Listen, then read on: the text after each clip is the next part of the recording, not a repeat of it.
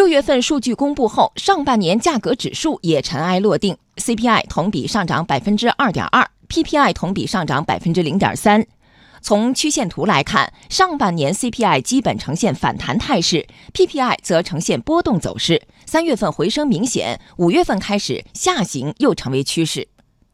我国年初设定的物价涨幅总水平在百分之三以内。姚景元认为，从上半年的走势看，全年物价涨幅控制在百分之三以内没有太大问题。但他同时也提醒，要做好稳物价准备。